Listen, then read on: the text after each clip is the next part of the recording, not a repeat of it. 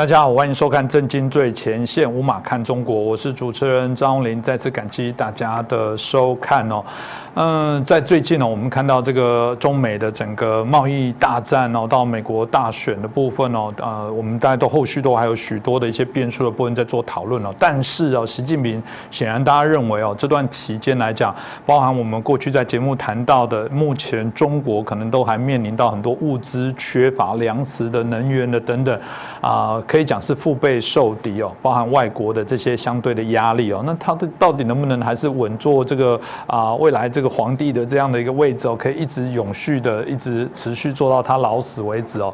呃，没有人知道，不过至少看得出来，他也许为了这样的一些啊啊事情在做一些准备哦。特别我们看到中国过去他们的上将编满是啊，他们的编额是三十二位哦。那习近平上任之后，慢慢现在已经到三十七位了。当然啊，说法当然正面的说是年轻化啊等等啊，这个总有世代交替啊。但有人也怀疑说，一方面也有可能就是。为了要掌握军权，要维稳，嗯，总是嘛哈，在你的手上被你呃升任的上将，当然要宣誓效忠啊，是不是这部分也是他使出了最后不得不的手段来维稳呢？我觉得这个问题大家值得来看到中国后续的相关的一些变化。那我们开心，我们邀请到的是透视中国的高级研究员，也是我们台大的荣誉教授，我们的明居正老师。老师你好，呃，主持人好，各位观众朋友们大家好。是老师，所以从我刚刚的一开始所提到的部分。是不是真的可以证明一下？就是说，中国现在习近平显然是非常的紧张，因为刚刚提到的，他去做这种所谓的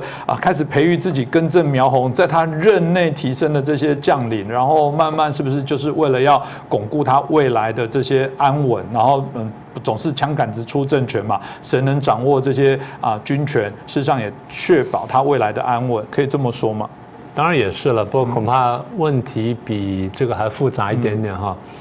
第一就是大家注意到，他现在换上这人呢都比较年轻，这是很正常的。嗯，呃，中国大陆在这个人事竞争这方面呢，基本上在一定层级以下呢，他算是还是比较制度化的。嗯，所以他们有定说，比如正军级多少岁的，副军级多少岁，然后正师级多少岁，正副军副师级多少，一直这样往下排。呃，从就干部制度来说，这是一个不错的制度，我们必须肯定这第一点。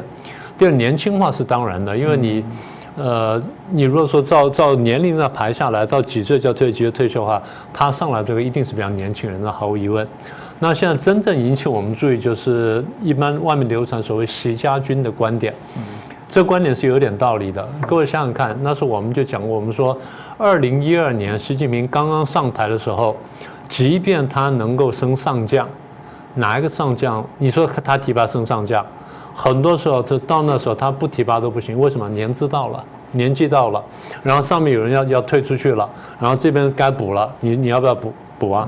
那当然补谁你可以选择，可是我说你升上将从中将来选，对不起，你现在手上用的中将都是人家提拔过的，嗯，人家升也不会觉得是你帮他拉他一把，有一点点，有一点点，因为可以可以甲乙丙丁戊，呃，最后升到了一个人，那那问题就是说。你不生我到最后，我也该生啊，对不对？那只是早一点晚一点点，所以是有点差别。那现在的差异就在于说，他慢慢把江泽民时代升上的那些中将跟上将们，慢慢淘汰了。一方面是年龄，二方面呢，的确用了很多手段，像过去讲的什么反贪腐等等。那时候我们就说，反贪腐只是手段，真正的目的呢是清除江派的力量，然后去夺权。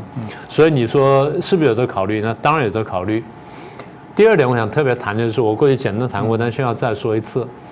现在还有很多人还搞不清楚武警的角色。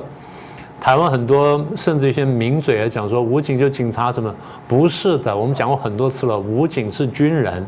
武警是军队，只是我们的轻装士或以及是，大概是这个概念。你注意看，这次在升将军的时候有没有同时升警官？没有啊。嗯那为什么解放军跟武警同时升？因为它是一个系统，只是两边可以轮调。你看见就是解放军的指挥官可以到武警当指挥官，武警指挥官可以到解放军当指挥官。你什么时候看到说他跑到警察那边去了，或警察跑过来？从来没有。比如说，武警跟解放军正规军是同一个系统，警察是另外系统，啊，这根本是两个系统，所以武警在这边晋升的很正常，而且武警过去轮流平调什么的呢，我们就看了很多年了，这并不奇怪啊。这第二我想谈的，第三个呢，我们要谈就是，如果说我们前几集说，呃，中国大陆呢慢慢会面临一些社会的动荡，不管是失业好了或缺粮什么等等呢，他都必须面对的话呢，那么充实军队，然后抓紧军队呢，是一个必要的考量。所以对内考量呢，一个就是应付。啊，可能出现的社会动乱，不管因为是粮食啦、武汉肺炎了，或将来的其他天灾人祸，这第一个。第二呢，我觉得他真正考虑这个政治斗争，就是我即便换了这么多次血，我上台之后，呃，八年了嘛，二零一二年到现在八年了，那眼看就第九年，可是当时的中将，我提拔上来的这些中将里面很多人呢，也还是江泽民提拔的。很多甚至还不是胡锦涛提拔的，所以这些人的可信度和忠诚度，我要考量。我不是说他们在别人手上升了将军，我这边就一定不能用，没有这个道理。可是，就中共有个很大问题，是中共的派系那个考量非常深，常常觉得说非我族类或非我派系呢，那就必有异心，所以他们怀疑心过重的结果就是。当任何一个人他掌权，他只要有实权掌权之后呢，他会不断的换血，换到他的安心为止。可是我们话说回来，如果你的政策大家觉得不对头的话，你再怎么换也不会安心的了。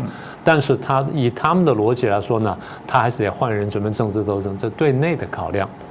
对外的考量，我觉得几个吧，一个就是恐吓台湾嘛，是。这个你看，我们又换了新的军人了，然后台湾有些报刊要大做文章啊，谁谁谁有过实战经验，谁谁谁有过这个住在台湾对面经验什么的，就大做文章。呃，我不是说不应该注意，但是呢，这基基本上就是考虑到说，要怎么平衡报道，然后准确报道呢，可能比较重要。第二个就是应付外国，我们我记得好像是前几次我们提过嘛，是。说各国现在增强了对中国大陆的压力，然后也加派了军舰来到亚太地区，所以他必须应付它。但是我觉得还有一点就是，我觉得习近平呢有个末日恐慌，也他觉得说现在真的是好像天灾人祸各方面问题都来了，然后贸易战也打成这样子，武汉肺炎、香港问题什么，现在好像全部都都要爆发了。那么为了要镇压这爆发，我紧紧把军队抓住。那不晓得是内或外或出现问题，反正我紧紧抓住军队就不会错。简单说，这就是共产党的逻辑，就这么多年了没有改变。是这个，当然也可以看出，这个政治人物做到这样也很悲哀哦。就是说，每天提心吊胆，担心有人会暗杀你，有人推翻你。这在民主政治里面哦，当然有选举会落败会干嘛很正常，但从来没有担心中间会被暗杀啊。所以这个有许多都是。很怪异的一个政治体制哦。那当然提到这部分，我们也看到中国啊，就我们中共哦，不只是对于我们刚刚提到的这些他升将军啊等等，他其实这段时间对于台湾来讲，就是不断的扰台，然后这攻击啦，各式各样的这些啊文攻武赫的部分，持续在威胁台湾哦，然后没有手软哦。那当然有人就提到说，这个一方面他可能是想要让我们这个啊，我们这就是简单的讲，就让我们这个啊台海这内。海海化就是告诉全世界各地说这是我的领域啊，我镇长。那你看你台湾敢不敢有种？你打颗飞弹来把我驱赶打下来啊？反正我每次都过一点过一点，甚至才之前有人说你干脆就飞到整个台湾上空，你看台湾有没有本事飞弹给我打下来？谁敢打第一弹谁如何？就我们有听到各种各式各样的部分，只是说那怎么办呢？台湾到底该怎么去应对啊？中国这样不断的一些挑衅呢？老师觉得要怎么走？那特别为什么他们很爱这我们的所谓的西南？的空域呢？呃，中共恐吓台湾呢，不是第一天的事情嘛，对不对？我们也讲了这么多次了。我不是说中共对台湾没有图谋，只想下台湾，我不这意思。我是说，现在为止，他们只会是下台湾，大概真正想台想拿台湾的想法呢，还没完全成熟。当然，我也不能说完全不会。这点最后还要看说美国跟呃欧美各国呢应对这一波疫情呢会如何，嗯，然后经济跟战力会不会受到影响？但是恐吓台湾是必要的，因为他如果不对台湾保持一定压力哦，他担心说台湾真的会搞台独，所以他要保持压力呢，来避免台独呢，这个是他们现在的算盘。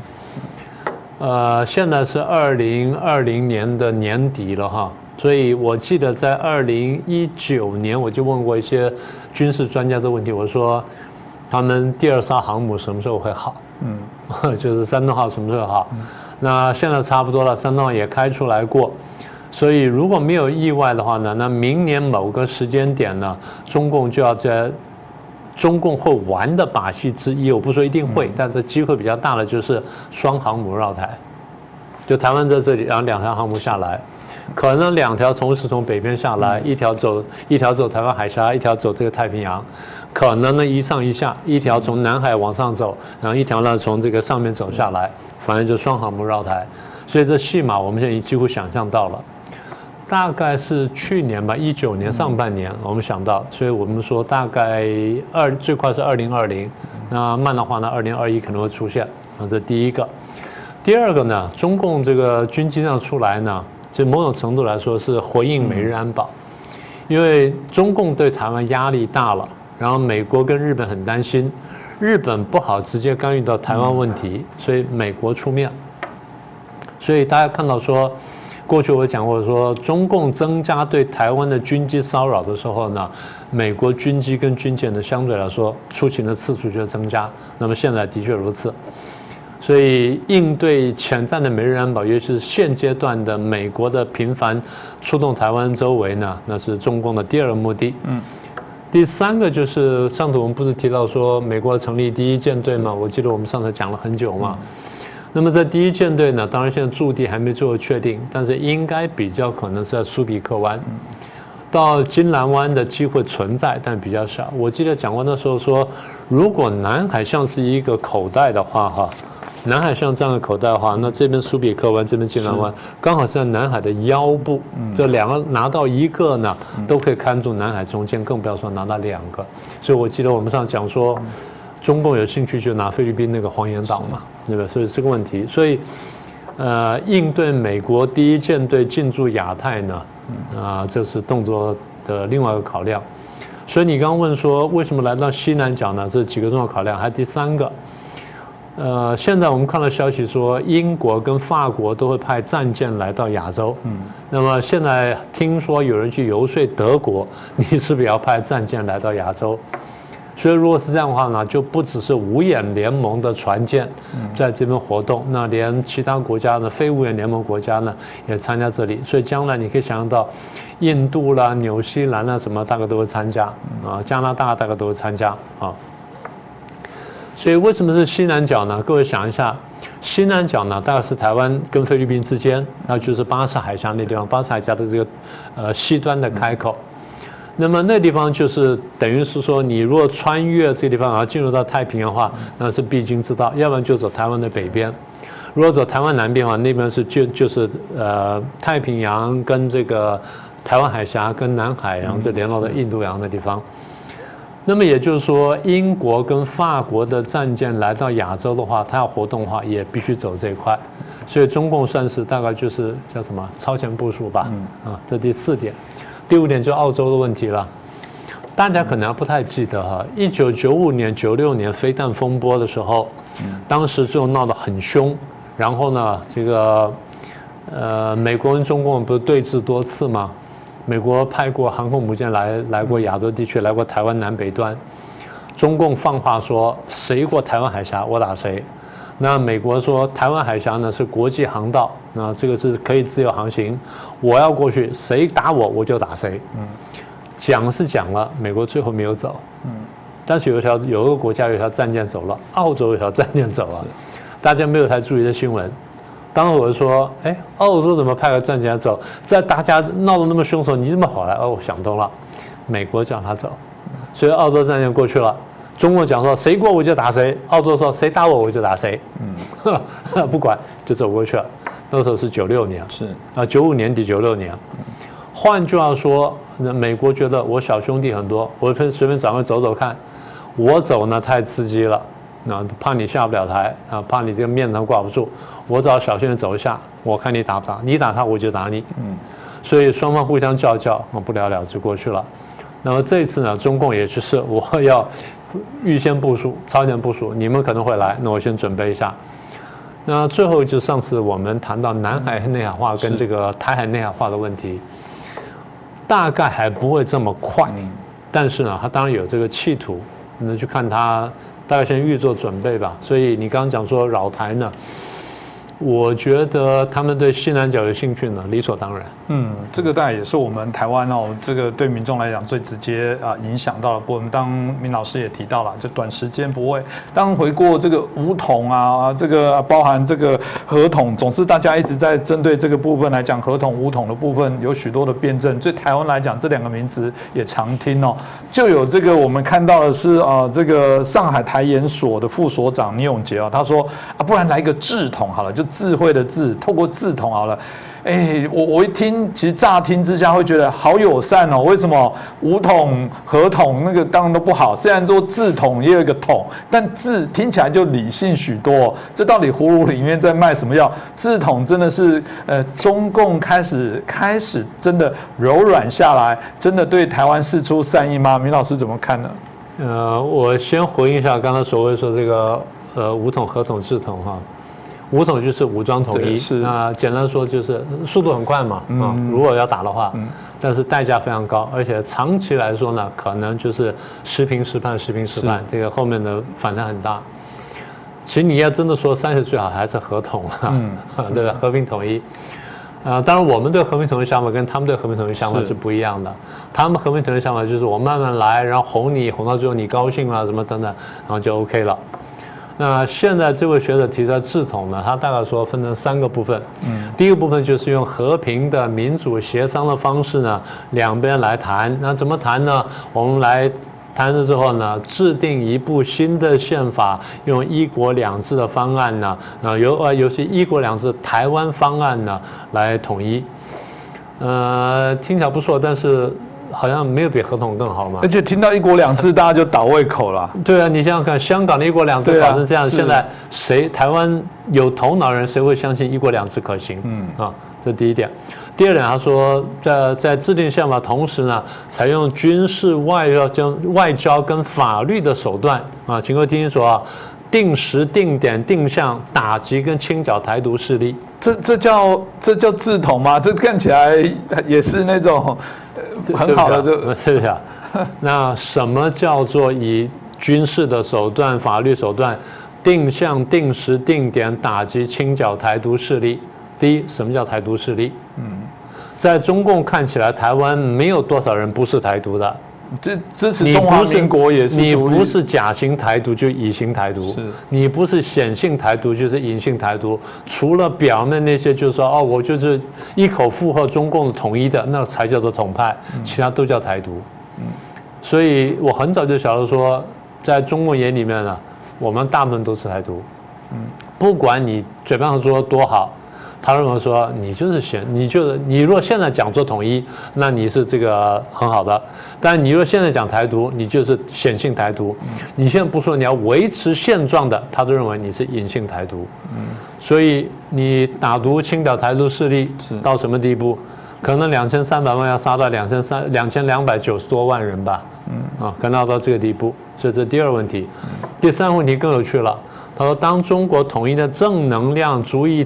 抵挡反华势力的负能量的时候，统一就水到渠成。嗯啊。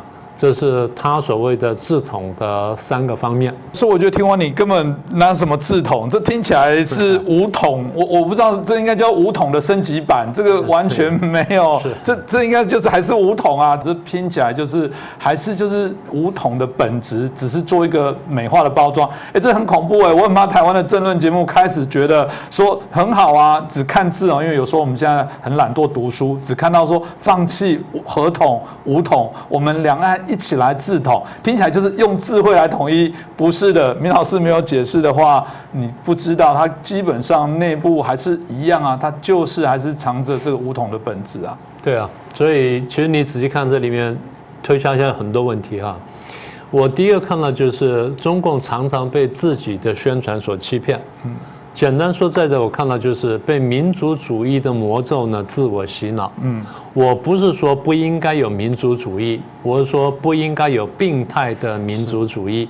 什么叫病态的民族主义？像希特勒那个叫病态的民族主义，像日本军阀那时候叫做病态的民族主义，像中共今天这样的抛弃传统中华文化，不断的鼓吹这种战狼式的外交或者这种战狼式思维的话，这就是病态的民族主义。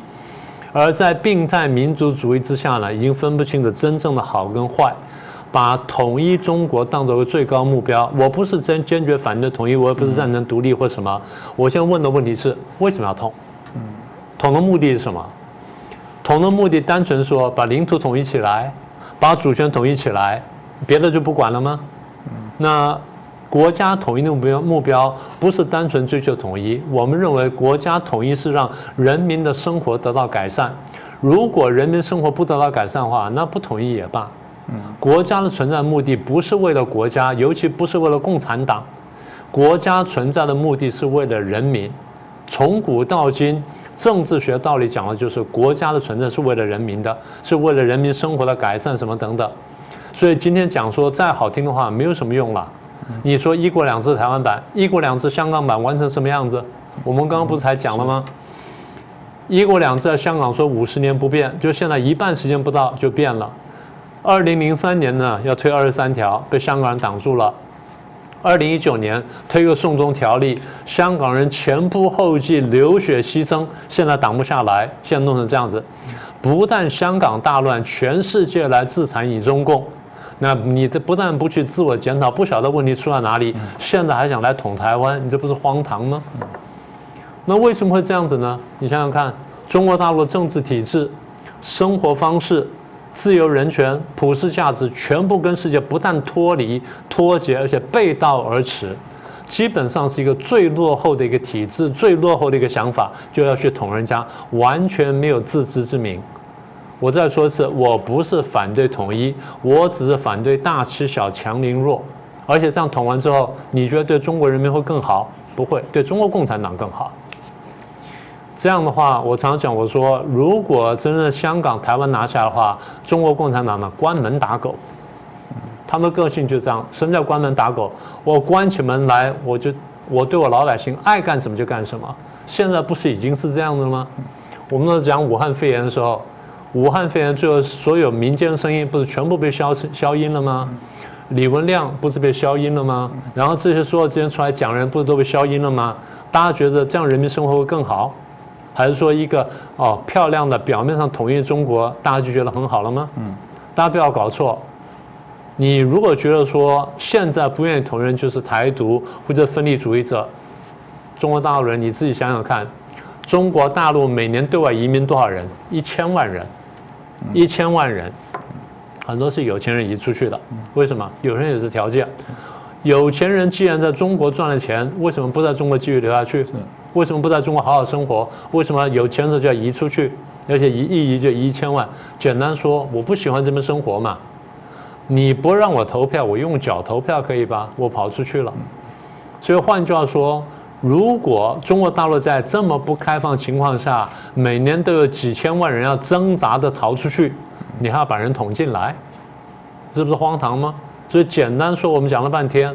我不是对中国有什么其他不好的想法，我只是对中共的体制，我是完全反对的。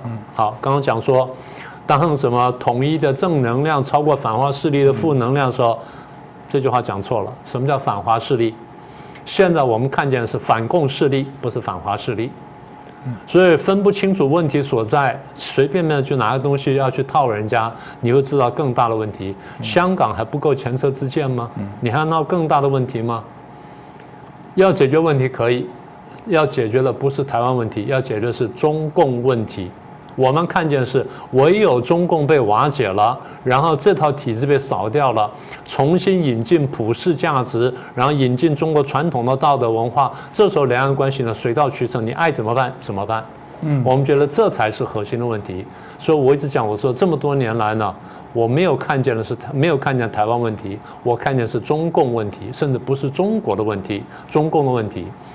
各位看看东欧跟苏联各国在没有共产党之后，绝大部分国家生活改善，人民也也自也乐也自在了。嗯，所以核心问题就是我们生活在一个什么样的体制之下，而不是在一个一个什么样的虚假的中国的名号下面。嗯，我觉得这才是核心问题。这的确，所以根本的问题在哪里？大家应该清楚才对哦。这是我想啊，在二零二一年哦，我们啊希望了这个啊有更多的对于有关我们啊所关注的中国议题，可以更清晰的去把它抽丝剥茧，把它理清楚真正核心在哪里。那我想我们会持续来坚持哦。那同时我在一开始也提到过，我们很开心，我们的节目从二零二一开始，我们一周会变两集，在礼拜三跟礼拜六来播出哦。啊，恳请大家也继续支持我们，帮我们订阅，帮我们按赞，帮我们转传，也欢迎您啊留言给我们，给我们批评指教，对我们有更多的一些节目上的内容给我们建议，甚至有什么样你想知道的题目都可以留言给我，我留给我们明老师哦。我想我们都制作单位会做一些整理。那再一次感谢明居正老师，也感谢大家的收看。我们今年二零二一年哦，在一起继续努力，加油。